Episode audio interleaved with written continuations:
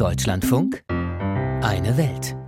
Vor fünf Jahren keimte Hoffnung auf in der Zentralafrikanischen Republik. Regierung und mehr als ein Dutzend bewaffnete Gruppen haben 2019 einen Friedensvertrag geschlossen. Er sollte das Ende des Bürgerkriegs im Land markieren. Doch die Kämpfe gingen weiter, die erhoffte Erholung des Landes blieb aus. In der Zentralafrikanischen Republik herrscht heute die geringste Lebenserwartung weltweit. Weniger als zwei US-Dollar am Tag haben die Menschen im Schnitt zur Verfügung, obwohl im Land Gold, Diamanten und Uran abgebaut werden. Im Kampf ums Überleben gehen Menschen wie die Sandfischer von Bongi große Risiken ein. Für wenig Geld liefern sie den Rohstoff für den Ausbau der Infrastruktur in der Hauptstadt. Surjan Govedarica über die gefährliche Arbeit der Taucher.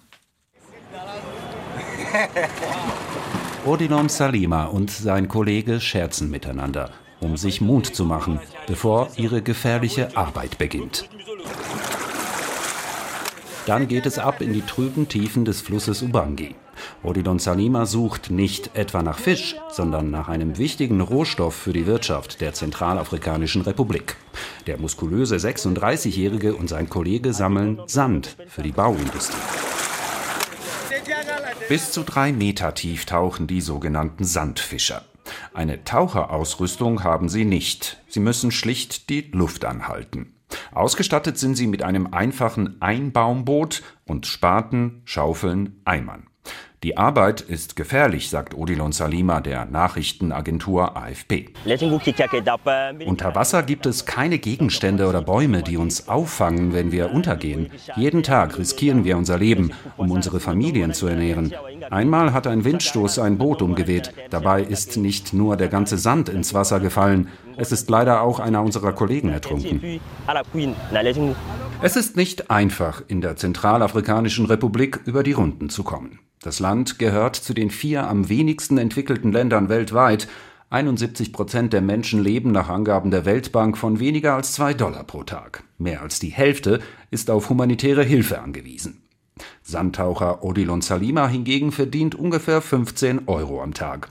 Einen Teil davon muss er für die Miete des Bootes abgeben. Am Ende bleiben ihm etwa 10 Euro. Damit kann er seine Familie durchbringen und die Schulausbildung seiner Kinder bezahlen, sagt er.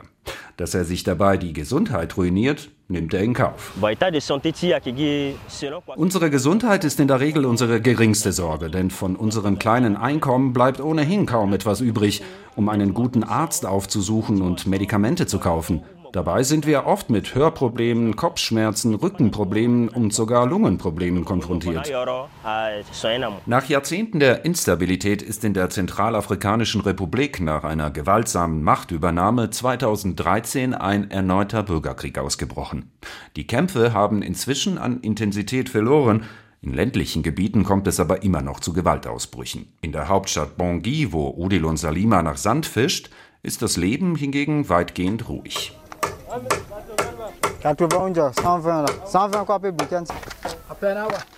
Die Stadt hat etwa eine Million Einwohner und wächst ständig. Überall schießen Baustellen aus dem Boden. Und wo gebaut wird, braucht man Sand, um Beton herzustellen. Die Zentralafrikanische Republik importiert den wichtigen Rohstoff jedoch nicht, nach dem Motto, es ist doch genug Sand da. Die Baubranche ist also darauf angewiesen, den Sand aus dem Fluss Ubangi und seinen Nebenflüssen zu gewinnen. Die Nachfrage ist groß. Wenn es die Sandfischer nicht gäbe, wären wir Bauarbeiter in großen Schwierigkeiten, sagt Maura Romeo Malusch und zeigt auf einen Haufen Sand, der gerade zu seiner Baustelle geliefert wurde. Wenn man sich die Ausdauer anschaut, die dafür nötig ist, sieht man, wie schwer ihre Arbeit ist. Kaum zu glauben, dass das körperlich überhaupt möglich ist. Deshalb müssen wir ihnen den Sand auch zu einem vernünftigen Preis abkaufen, damit sie diese Arbeit weiterhin machen und uns helfen können. Etwa umgerechnet 45 Euro zahlen Baufirmen für 8 Kubikmeter Sand. Ein gutes Geschäft für Jeannette Botzil. Der 42-Jährige war früher selbst Taucher, heute besitzt er 14 Boote, die er an Sandfischer vermietet. Ich habe mit dieser Arbeit sehr jung angefangen, weil wir in einem Land leben, in dem es fast unmöglich ist, Arbeit zu finden. Erst recht für diejenigen von uns, die keinen Universitätsabschluss haben.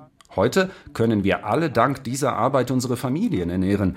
Mit der Zeit haben wir zu schätzen gelernt, was wir tun.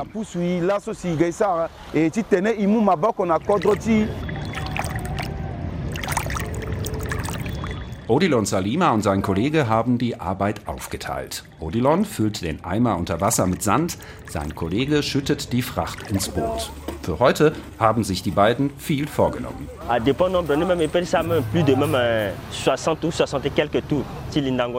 Bis das Boot voll ist, muss ich etwa 60 Mal tauchen, sagt Odilon und verschwindet im trüben Wasser des Ubangi.